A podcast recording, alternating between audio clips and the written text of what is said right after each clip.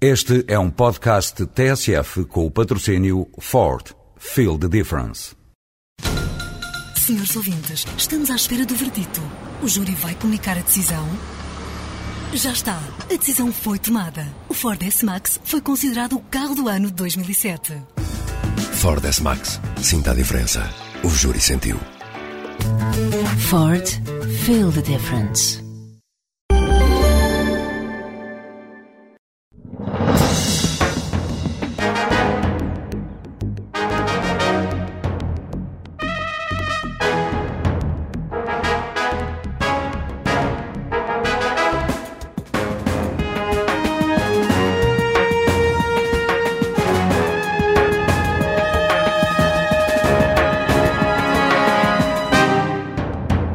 Sr. Ministro Nunes Correia. Bom dia. Agradeço-lhe ter aceito o convite da TSF e do Diário de Notícias para estar hoje eh, no Palavra de Honra.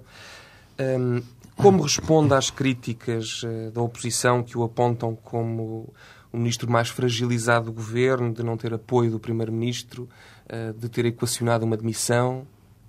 Bom, isso eu desminto completamente e, aliás, saiu num semanário na semana passada uma notícia sobre esse assunto que foi por mim categoricamente desmentida, como sabem.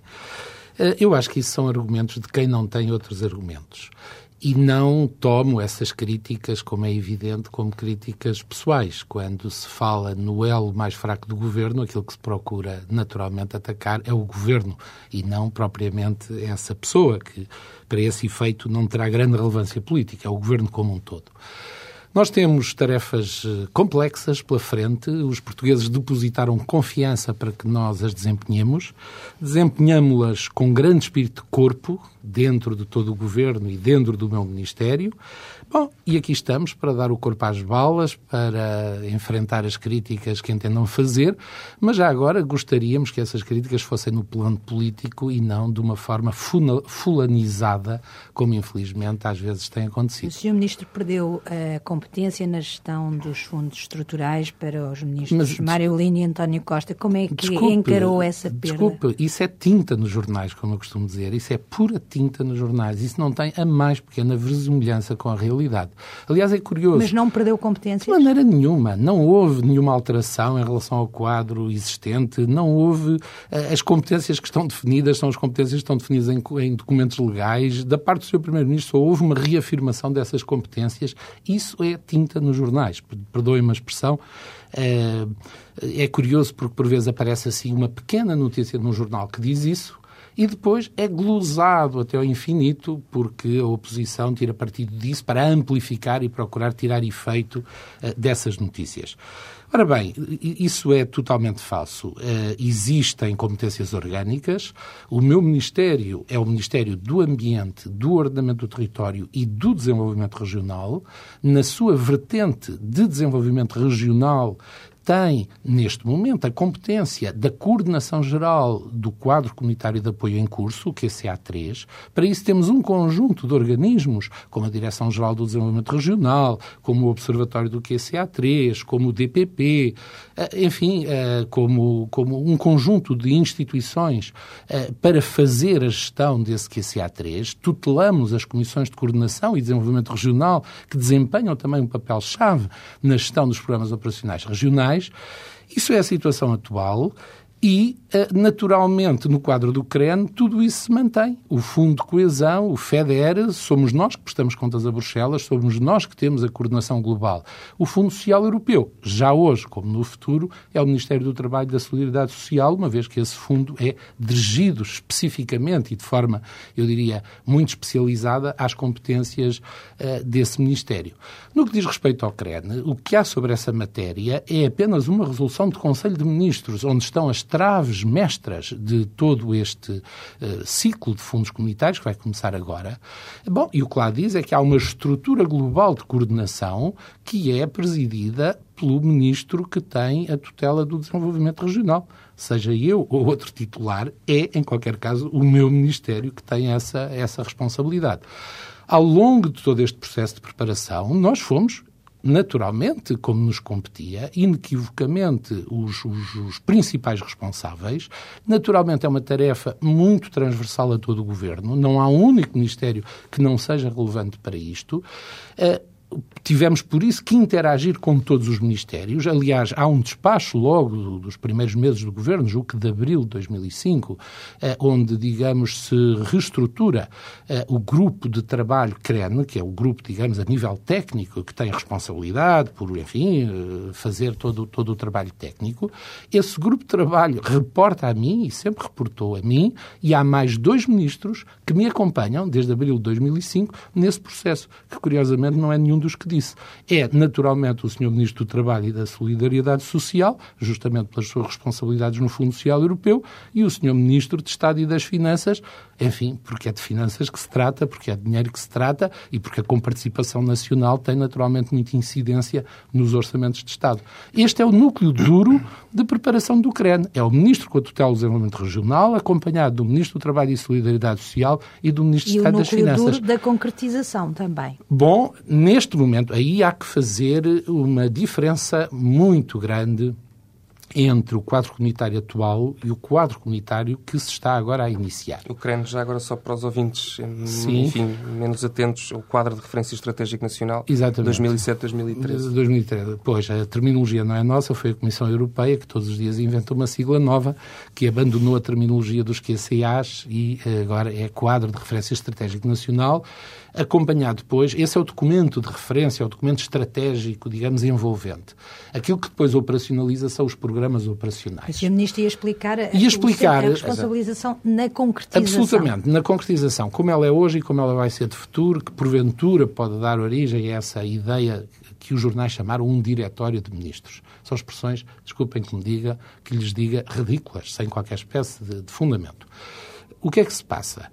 No QCA3, portanto, até agora ainda está vigente, existe um número muito elevado de programas operacionais setoriais. O que é que isto quer dizer? Quer dizer que praticamente cada Ministério, para sermos rigorosos, 12 Ministérios, têm eles próprios o seu programa operacional, que tem funcionado, em grande medida, como uma espécie de segundo orçamento. Há o orçamento dos dinheiros nacionais e depois há o orçamento dos fundos comunitários, gerido com grande grau de liberdade, eu diria com quase total uh, jurisdição de um ministro sobre esses fundos.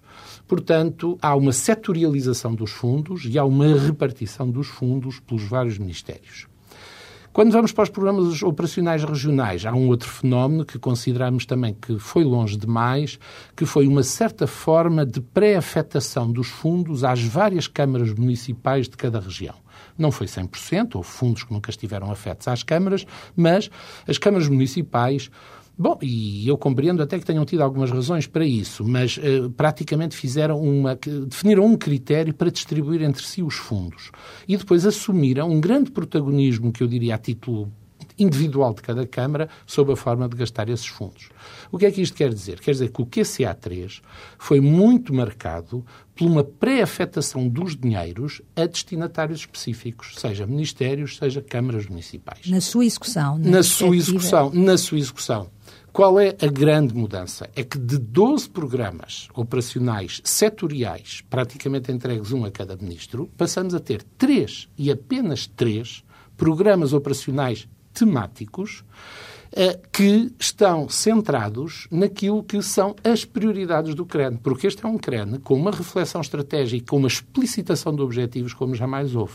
Há três grandes objetivos. Esses objetivos é potencial humano, preparação dos portugueses a nível escolar, a nível profissional, como componente essencial para darmos o salto que ainda precisamos de dar quando nos comparamos com outras economias, nomeadamente a Irlanda e até já a Espanha, com níveis de escolaridade mais elevados, com uma formação profissional muito mais sofisticada que a nossa. Portanto, primeira prioridade, potencial humano.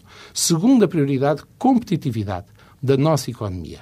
Todos sabemos que há muito a fazer aí quer do lado das empresas, participar nos mercados globais, capacidade competitiva a nível internacional, reforçar todo o vetor das exportações E há uma outra vertente da competitividade, que são chamados os custos de contexto, a máquina burocrática do Estado, os serviços públicos, desde a justiça ao, ao mais simples licenciamento, é tudo demorado e isso hoje é um dos maiores obstáculos à competitividade. Portanto, segundo objetivo, segundo programa operacional temático, competitividade. Terceiro objetivo e terceiro programa operacional temático, valorização do território.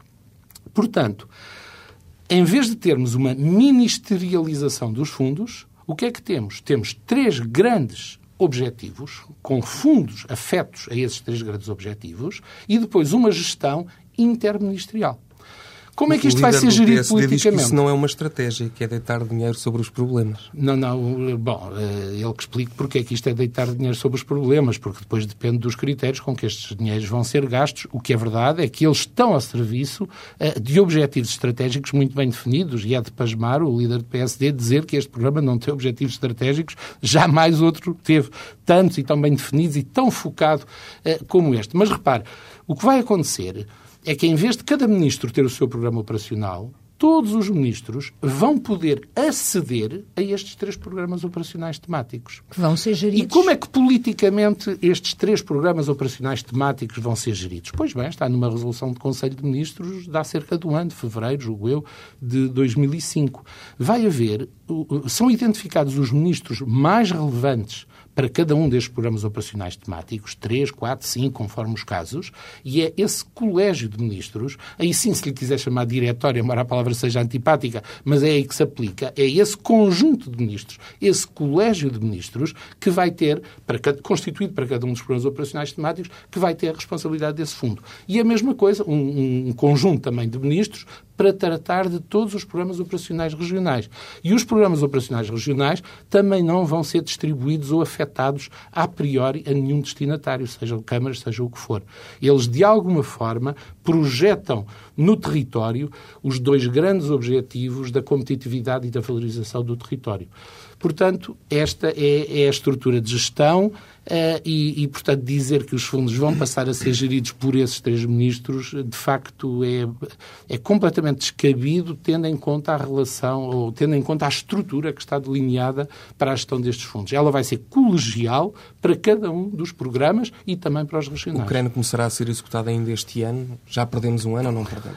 Essa também é outra mentira crassa que eu tenho a certeza que quem a diz sabe que não está a falar a verdade e lamento que a oposição, em vez de fazer uma crítica séria, profunda, construtiva, reparem, quando falamos de fundos comunitários até 2013, estamos a falar de mais de um governo, estamos a falar de um horizonte temporal uh, muito vasto e, portanto, uh, são daquelas matérias onde deveria haver uma certa circunspeção e uma certa atitude construtiva. Em vez de andar a dizer que estamos atrasados, quando eu entreguei o, o, o CREN à senhora comissária a 18 de janeiro uh, e o prazo é 6 de março. O dizer que vai haver interrupção de fundos e que a economia portuguesa se vai ressentir da falta dos fundos, quando, em primeiro lugar, as despesas são elegíveis a 1 de janeiro deste ano e, portanto, não há interrupção nenhuma. Além do que a CA3 está ainda em execução. Por assim dizer, o que a CA3 está em phasing out. Ainda há os tais 6 mil ou 7 mil milhões do que a CA3. Uh, depois dizer que é eleitoralismo, que chegou-se a este ponto, dizer que se está a atrasar para é poder dispor do dinheiro em ano eleitoral. É Quando é que poderemos mentira. esperar a chegada dos primeiros fundos no, uh, no final deste ano? No, no, final deste ano, seguramente. O calendário é este. Os documentos são entregues a Bruxelas dentro do prazo. Bruxelas tem formalmente um prazo de quatro meses para a sua apreciação. Bruxelas pode atrasar em relação a esses quatro meses, pedindo, por exemplo, informações, enfim, há muitas maneiras de fazer parar esse processo, mas em princípio é quatro meses que os regulamentos dizem, o que aponta para que, alguns pelo verão, junho, julho, esses uh, fundos, ou uh, tudo isto deveria estar aprovado. Entretanto, esse é o tempo onde temos agora que lançar mãos à obra e com grande intensidade para preparar regulamentos e para montar toda a estrutura de gestão. Portanto, em torno do verão, estas coisas é sempre difícil dizer um mês, claro entre junho e setembro, toda a máquina deverá estar montada. Uh, o Governo apresentou novas metas para o Programa Nacional para as Alterações uh, Climáticas. Essas metas foram revistas em alta. Uh, como é que se vai conseguir atingir os objetivos que parecem tão ambiciosos? Que medidas é que prevê? Ora bem, permita-me que sublinhe novas metas e que metas. Essas metas põem-nos. Mas elas deverão ser para ser atingidas, não apenas para ficar no papel. E, foram, e o ponto é como é que vamos fazer. E foram estudadas com muito realismo, embora sejam para todos nós, para nós governo, naturalmente, mas para nós, sociedade portuguesa, muito exigentes. Portugal tem muito a perder se a problemática das alterações climáticas ganha contornos graves, tem muito a perder porque está exposto, porque é um país do sul da Europa, clima mediterrâneo, que são muito vulnerável a secas uma cheias. Orla costeira e uma orla costeira muito vulnerável. Portugal tem muito a perder. Mas Portugal tem muito a ganhar e é muito interessante esta dicotomia. Portugal tem muito a ganhar eh, de um ponto de vista da modernização do seu tecido produtivo, da criação de novas fileiras industriais, se souber explorar, por exemplo, as energias renováveis. Poucos países na Europa têm o potencial que Portugal tem para explorar as energias renováveis. É uma utopia pensar que o consumo elétrico em Portugal poderá ser um dia exclusivamente proveniente das energias renováveis? Bom, o exclusivamente é, pode ser um pouco usado num horizonte próximo, eh, mas atingir, eh, repare, qual é a meta que foi estabelecida pelo seu Primeiro-Ministro? Foi, em 2010, 45% da energia elétrica ser produzida por energias renováveis. Apenas a Áustria e a Suécia nos acompanham. Portanto, em 27 países da União Europeia, apenas a Áustria e a Suécia eh, nos acompanham. mas Há uma é um meta objetivo... europeia de 37%, a ambição de Portugal mas é 45%. esse é um objetivo. Que medidas adicionais é que vão ser adotadas medidas... para atingir esses objetivos que se tornaram agora ainda mais ambiciosos? Medidas... O Governo impôs a si próprio fasquias mais 2010 elevadas. 2010 é já aqui ao lado. É, é, medidas não faltam e reconheço que é um objetivo ambicioso. E o Governo está disposto a fazer o seu melhor o Ministério, já agora deixem-me aqui o seu, o seu dono, este é um dossiê essencialmente do Ministério da Economia e Inovação, porque todo o setor energético eh, está sob a tutela eh, desse Ministério. É claro que o Ministério do Ambiente acompanha de perto, colabora estreitamente, como não podia deixar de ser, porque, enfim, num certo sentido, quem presta contas das questões de alterações climáticas Exatamente. do PNAC somos nós. Eh, mas os dois setores os mais relevantes para isso... Economia, ora, os objetivos estão no ambiente. Energia na economia, transportes nas obras públicas, quem presta contas somos nós. Felizmente, há um trabalho de equipa eh, bom e há uma consciência grande e há uma interação muito grande entre estes três ministérios. Como alcançar essas metas? Que reconheço são exigentes. São exigentes. Em primeiro lugar, é eólica. Bom, Portugal em 2005 foi o país da Europa que mais cresceu na energia eólica e em 2006 foi o segundo maior país. Portugal tem uma meta muito ambiciosa, que é atingir os 4.700 megawatts em 2010 e continuar em 2012, que é o objetivo final que está traçado, 5.100 megawatts. Depois, centrais de ciclo combinado. Eh, foram o Ministério da Economia, tem oito em, em concurso. Concurso para biomassa. E já agora, eh, sem querer, digamos, desviar do assunto, mas uh, para servir como tema para uma outra conversa, recordo que a biomassa, ou estas centrais de biomassa, podem ter um impacto muito grande sobre o problema dos incêndios florestais, uhum. porque vão introduzir valor na limpeza das florestas.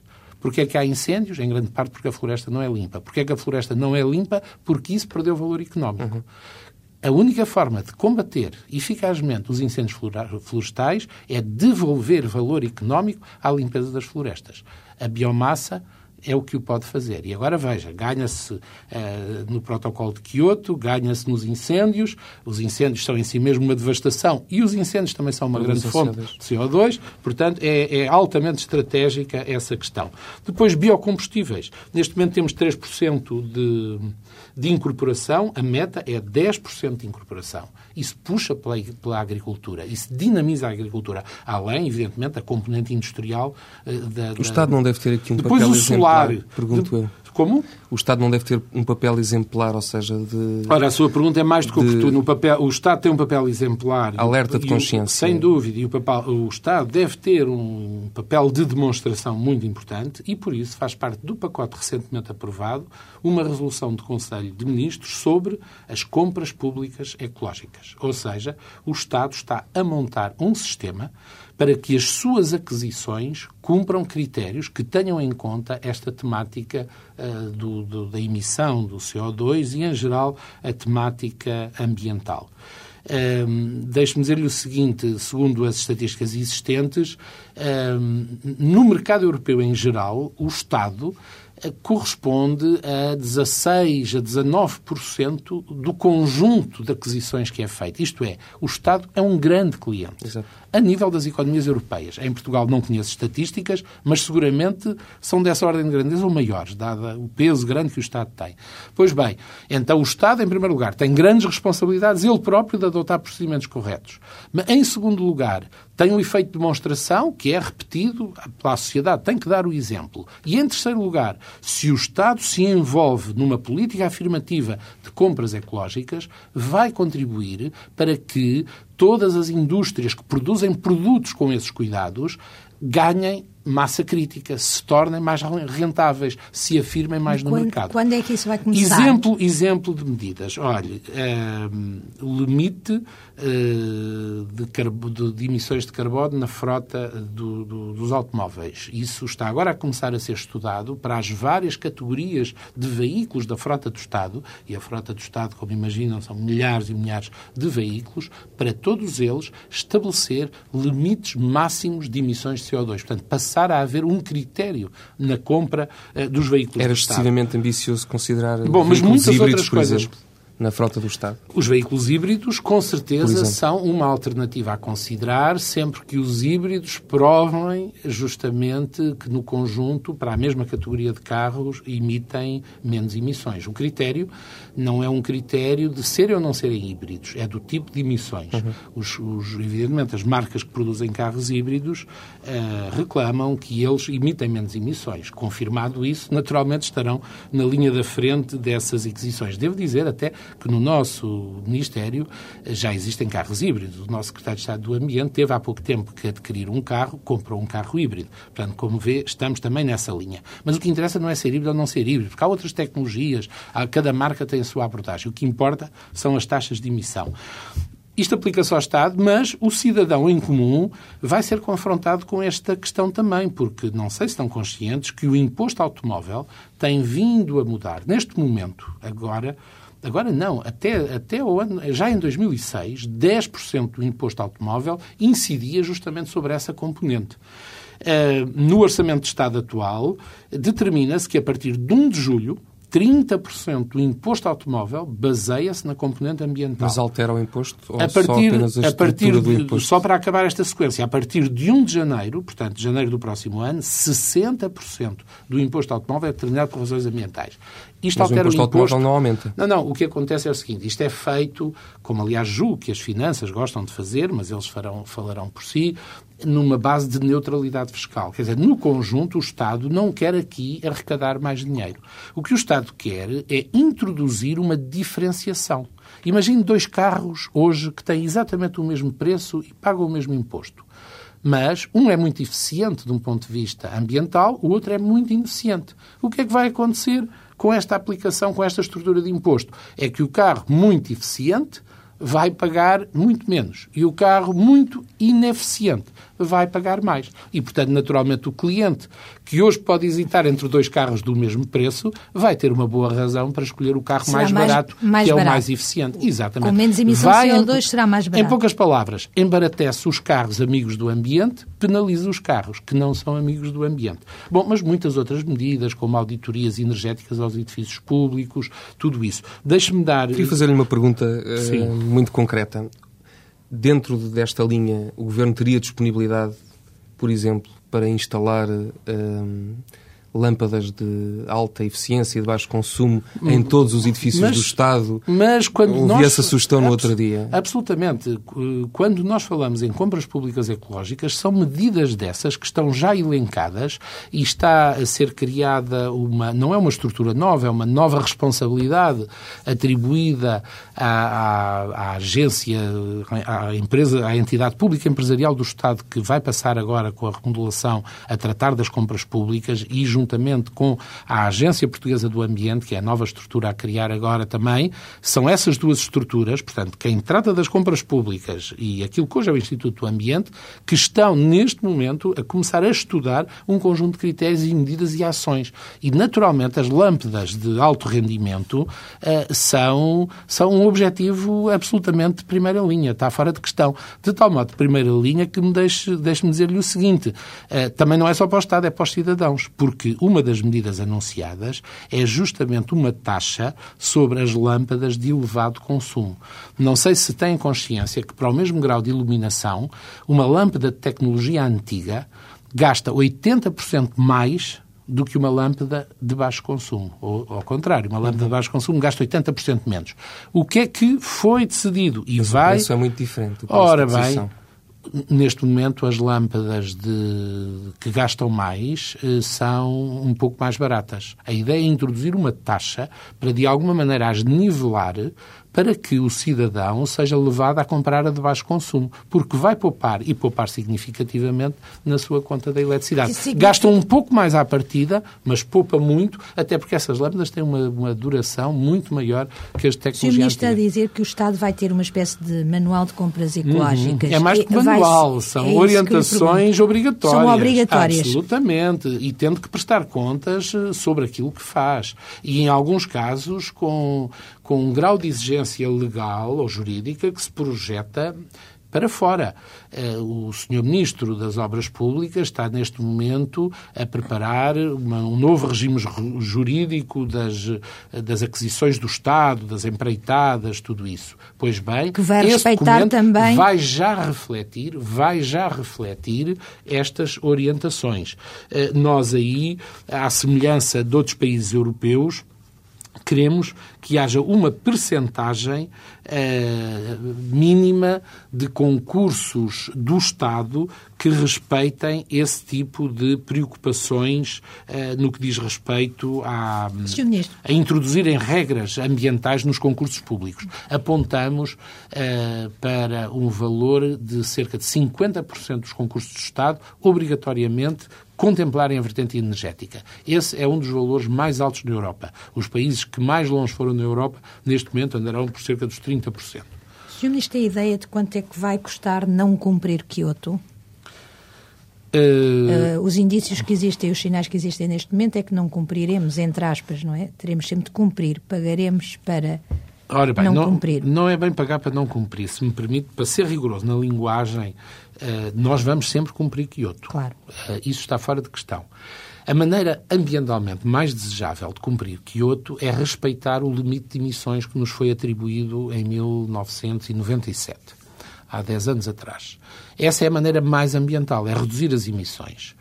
Mas porque as realidades são muito diversas e porque não só Portugal, não só Portugal, mas outros países eh, mostram neste momento algumas dificuldades em se conterem nesses limites, o próprio protocolo de Kyoto não é, não é nada de exterior a Kyoto, é o próprio protocolo de Kyoto prevê aquilo que chama as medidas de flexibilidade de Kyoto, que diz que quem ultrapassar esses valores tem que compensar isso de outra maneira, para que a nível global, a nível internacional, não se ultrapasse o que está previsto.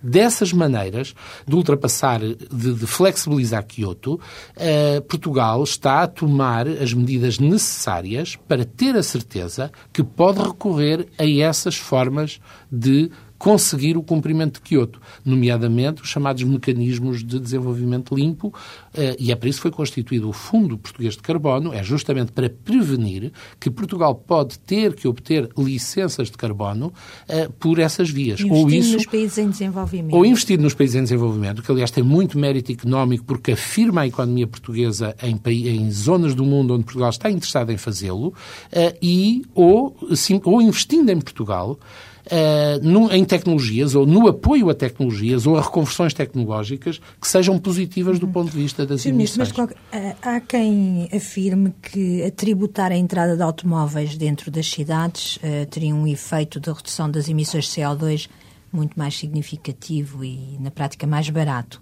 Uh, coloca essa hipótese de, de, Claro que colocamos essa hipótese como uma hipótese de consideração e de ponderação. Não quer dizer que estejamos neste momento a preparar nenhuma medida concreta, nenhuma iniciativa nesse sentido. O problema é este. No papel é muito fácil pôr medidas. Se todos não saíssemos de casa durante o mês, poupava-se imenso CO2. Simplesmente isso não é realista. Quer dizer, não se pode proibir os automóveis de circular proibir, sem estrangular. Pôr uma Bem taxa, sei, como aconteceu como outros em Londres, países é? fizeram, como aconteceu em Londres, alguns países, algumas cidades da Itália estão a fazê-lo, isso está a pouco e pouco a disseminar-se, e se quiser a minha convicção, isso vai chegar a Portugal. Agora, há um momento oportuno, em termos de consciência pública dos problemas, é preciso a adesão dos autarcas, alguns já se manifestaram a favor disso, embora não de forma eminente, não é para, para, para, aplicar já.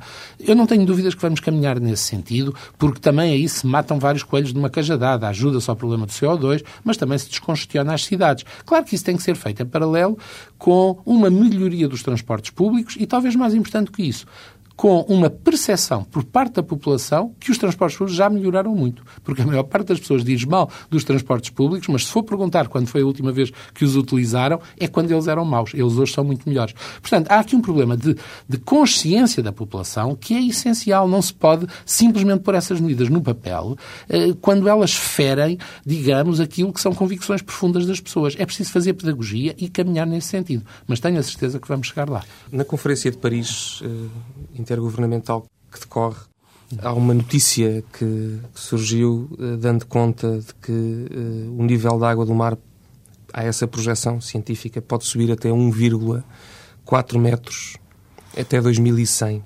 Em que medida é que a União Europeia pode contribuir para evitar um fenómeno destes se ele realmente se concretizasse? Uh, esse problema é global toda a comunidade internacional, a nível planetário, tem que atuar em conjunto. Esse é o mérito do Kyoto. Uh, e já agora deixe-me dizer-lhe, está a começar a abrir-se o dossiê do pós-Kyoto, Uh, e já agora a presidência portuguesa vai ter um papel destacado nessa discussão do pós-Kyoto, porque nos vai caber a nós representar a União Europeia na Conferência das Partes uh, em dezembro deste ano, onde justamente se vai oficialmente começar a discutir o pós-Kyoto. E um elemento essencial do pós-Kyoto é trazer a China, a Índia e, se possível, os Estados Unidos a, a esta concertação mundial para fazer face ao problema das alterações climáticas, incluindo a subida do nível do mar. Portanto, é um problema onde Portugal tem que assumir responsabilidades e está a assumi-las, mas o futuro joga-se na cena internacional e daquilo que a sociedade humana como um todo for capaz de empreender. Há sinais encorajadores. China começou-se a preocupar com Kyoto, ou com, com, o problema das alterações climáticas, mais bem dito. A Índia começou a preocupar-se com esse problema. Os Estados Unidos hoje estão preocupados com esse problema. É espantoso que o governo federal, o governo de Bush, parece aliado dessa questão, mas alguns Estados dos Estados Unidos, eles próprios estão a adotar medidas muito mais avançadas do que o governo federal. Inclusive estão a pedir para participar no sistema europeu, sistema europeu do comércio de, de emissões. Portanto, no passado, outros problemas graves, como o do buraco do ozono, ou de camada do ozono, foram adotadas medidas, a comunidade internacional consertou-se e hoje parece já ser cientificamente provado que se está a melhorar a situação e que se está a reconstituir a camada do ozono. É um processo lento, com avanço e recuos, mas hoje vêm-se já resultados palpáveis das medidas que foram tomadas desde os anos 80. Ora bem, resta-nos fazer tudo para que nas alterações climáticas o mesmo se passe e para que se possa mitigar o mais possível. E, como eu disse, na cena internacional é que as questões essencialmente se jogam. Portugal, para ter credibilidade na cena internacional, tem que dar o seu contributo em casa, tem que fazer parte desse processo. Mas é aí que as questões se vão jogar. A questão da subida do nível do mar, obviamente, é preocupante num país como Portugal, mas pode ter a certeza que noutras áreas da Europa, penso, por exemplo, na Holanda, essas questões são também extremamente preocupantes. Mudando aqui um bocadinho o fio da nossa conversa, eh, gostava de falar da questão da coincineração. Eh, com estas batalhas jurídicas que agora foram abertas devido à consideração no OTAN. Um, Na sua opinião, é ou não verdade que, que a queima dos resíduos industriais perigosos está novamente emperrada em Portugal, eh, sem luz ao fundo do túnel? Sem desprimor para os tribunais, que obviamente como órgãos de soberania cabe-nos obedecer-lhes e são por nós respeitados, mas isto é o que eu chamo de peripécias jurídicas. O essencial dessa batalha Mas as peripécias jurídicas podem eternizar-se Não, não tribunais. podem, não podem. Eu sei que a justiça é lenta, mas apesar de tudo há um limite para isso. Eh, o essencial da batalha está ganho, isso é inquestionável. Eh, eu acho extraordinário quando se fala de co-incineração em Portugal, ainda se fala, e alguns eh, lamentavelmente alimentam isso, como se estivéssemos a falar de uma coisa extraordinariamente perigosa, eh, arriscadíssima, que põe em risco a saúde pública, e os jornais depois até publicam notícias com caveiras e prónios, dando aquela imagem do, de uma coisa altamente perigosa. Bom, estamos a falar de uma prática corrente em toda a Europa, estamos a falar de algo que é regulamentado por diretivas europeias. Há uma diretiva que trata da co-incineração de resíduos industriais banais e perigosos. Dizem condições é que isso pode ser feito. Por sinal, até diz que as emissões dos resíduos industriais banais e perigosos não se distinguem. Eh, Estamos a falar de processos que são feitos na generalidade dos países europeus, em alguns casos no centro das cidades. Bom, e porquê é que em Portugal se continua a falar disso como uma coisa terrível? Gerou-se aí uma, uma psicose que eu acho que está à beira eh, de ser ultrapassada. Houve a oportunidade de fazer co-incineração durante largas semanas agora no Otão. E há resultados, e resultados eh, apurados com muito rigor e com muita imparcialidade, com, e com o acompanhamento de uma comissão de acompanhamento e com o acompanhamento técnico de peritos internacionais. O que é que esses resultados mostraram? Esses resultados mostraram que as emissões para a atmosfera das tais substâncias perigosas são menores do que aquilo que ocorria quando lá eram queimados resíduos industriais banais.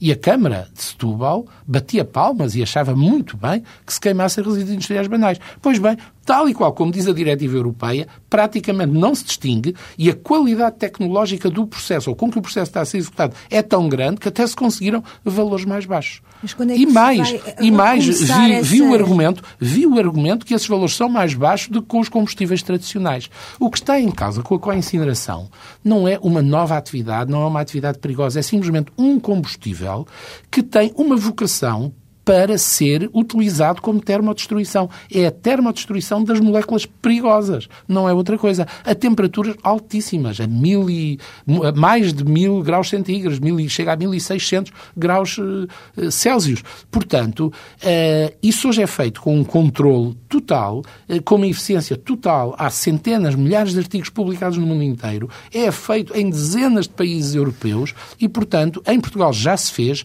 já se provou até agora, até recentemente, que os valores são baixíssimos, agora há que resolver problemas jurídicos eh, que, que- que temos Mas que quando é que resolver. pensa que poderá recomeçar a co-incineração? Bom, Então. nós, nós, eh, como é que se diz, recorremos da decisão do Tribunal, como nos cabe fazer, e eh, nós, não nos cabe a nós tomar essa decisão, porque quem vai fazer não é o Estado, são empresas. Bom, mas nós veremos com muito agrado se as empresas, de facto, entenderem fazer estudos de impacto ambiental para, de uma vez por todas, acabar com este tipo de peripécias. Entretanto, deixe-me dizer, não se perdeu tempo, porque estes dados que foram obtidos e obtidos de maneira insuspeita vieram provar à sociedade portuguesa que tínhamos razão.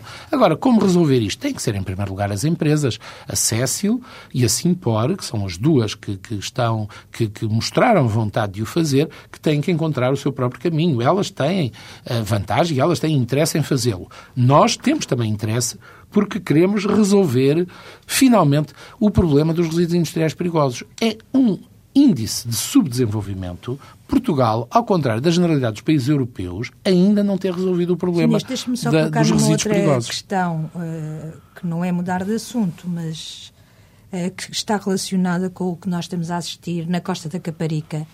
Eh, que medidas estruturais é que se poderiam tomar, se é que pode referir sinteticamente, para antecipar em vez de remediar, que é aquilo que temos andado a fazer na nossa, no nosso litoral? Bom, não estou tão certo que tenha sido só remediar. De facto, neste momento o que se está a fazer, neste preciso momento o que se está a fazer na Caparica é procurar aguentar uma situação até que venham águas mais calmas, o que acontece pela primavera, para então poder continuar uma intervenção de fundo que foi começada o ano passado. Vamos lá pôr os pontos nos is. A situação na Caparica não ganhou proporções verdadeiramente graves. Isto é, a zona urbana não foi ameaçada, não foi inundada, porque foram feitas obras estruturais muito importantes nos sistemas de proteção da Caparica, na Caparica e na Cova de Vapor. Isso fez com que essa zona fosse defendida. Nesta zona, a opção tomada, e foi tomada, ou tomada antes de nós, mas com a qual concordamos, foi decidido manter como uma zona natural, porque são praias boas, de grande qualidade, de grande apetência por parte das populações, e como de concordar, não é propriamente entre muros e paredões que as pessoas gostam de ir à praia. E, portanto, há uma grande vontade de deixar uh, um trecho significativo uh, com um aspecto natural e não emparedado. O que é que acontece? Acontece que tivemos um mar muito agressivo e marés muito altas que atacaram aquele cordão dunar. Mas... O que está a ser feito agora é apenas suster esse cordão dunar para depois realizar a segunda fase do projeto que já foi iniciado o ano passado, tinha duas fases, que neste momento o que está previsto é o enchimento significativo das praias, com 3 milhões de metros cúbicos de areias. Alguns dizem, mas isso é deitar areia ao mar. Bom, naturalmente, estas medidas que os técnicos, os melhores especialistas portugueses propuseram eh, para a Caparica são semelhantes àquilo que é feito noutros países. E provavelmente Portugal vai ter que se habituar a ter como que uma espécie de medidas permanentes de conservação de alguns trechos da sua costa. Em França isso faz-se. Há praias que regularmente, tantos em tantos anos, são alimentadas de areia. Autorizar, na Holanda isso faz-se. Na Bélgica isso faz-se. Autorizar projetos imobiliários junto da costa alentejana, como o projeto da costa alentejana. Da Costa uh, Terra, Pinheirinho, está a falar desses Exatamente. Dois? Uh, não é não respeitar esse, não. essa proteção da não, costa e do não. litoral, ou seja, o ambiente não se tem submetido demasiado aos, aos interesses do desenvolvimento económico, quase numa escolha dramática entre termos Rejeito. emprego ou proteger. Não. Não, rejeito completamente essa, essa maneira de colocar a questão, que aliás tem sido também propalada em alguma, alguma imprensa. De facto, não há uma submissão do ambiente à economia. Há uma integração da dimensão ambiental nas decisões económicas. Costuma-se dizer, bom, a economia condiciona as decisões do ambiente. Eu viro esse discurso completamente do avesso. O ambiente tem condicionado fortemente as decisões da economia. Nós somos membros de pleno direito da Comissão de Acompanhamento dos PINAS, onde as posições do ambiente são escrupulosamente respeitadas. Os PINs, só para Os PINs são chamados projetos de potencial interesse nacional eh, e na comunicação social estabeleceu-se a ideia de que levar o carimbo de PIN é passar por cima da legislação e ter garantia de aprovação é falso. Os PINs não servem como garantia de aprovação uh, e a prova é que vários têm sido rejeitados. Desde logo, muitos não têm sido aceitos como projetos de interesse nacional. No que diz respeito a projetos turísticos, cerca de 30% foi recusado.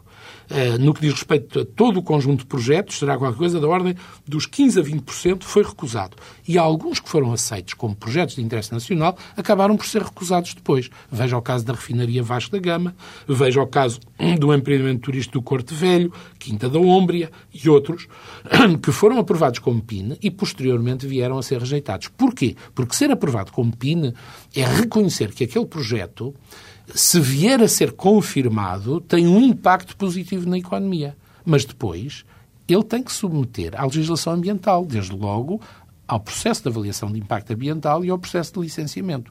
Portanto, os PINs procuram ser uma garantia de celeridade, mas de forma nenhuma significa que se passe por cima da lei.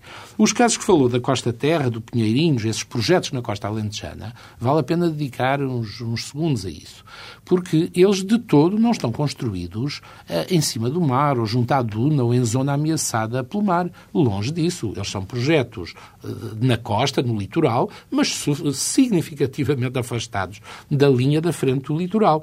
E são projetos onde, depois da sua implantação, com as medidas de mitigação e de compensação ambiental que foram adotadas, A minha firme convicção é que eles vão ter mais benefícios ambientais do que prejuízos ambientais. Muitas dessas zonas onde esses projetos vão ser implementados correm risco de serem ocupados por habitação clandestina, por turismo selvagem, por, ser, por se tornarem vazadores de entulho. Se viajar por aquelas zonas, vê alguns fenómenos de degenerescência que, infelizmente, os poderes autárquicos e os poderes centrais nem sempre têm revelado capacidade para conter.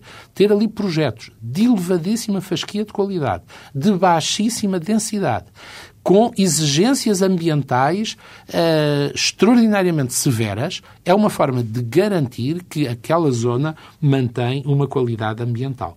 Obrigado, Sr. Ministro. Muito obrigado, eu.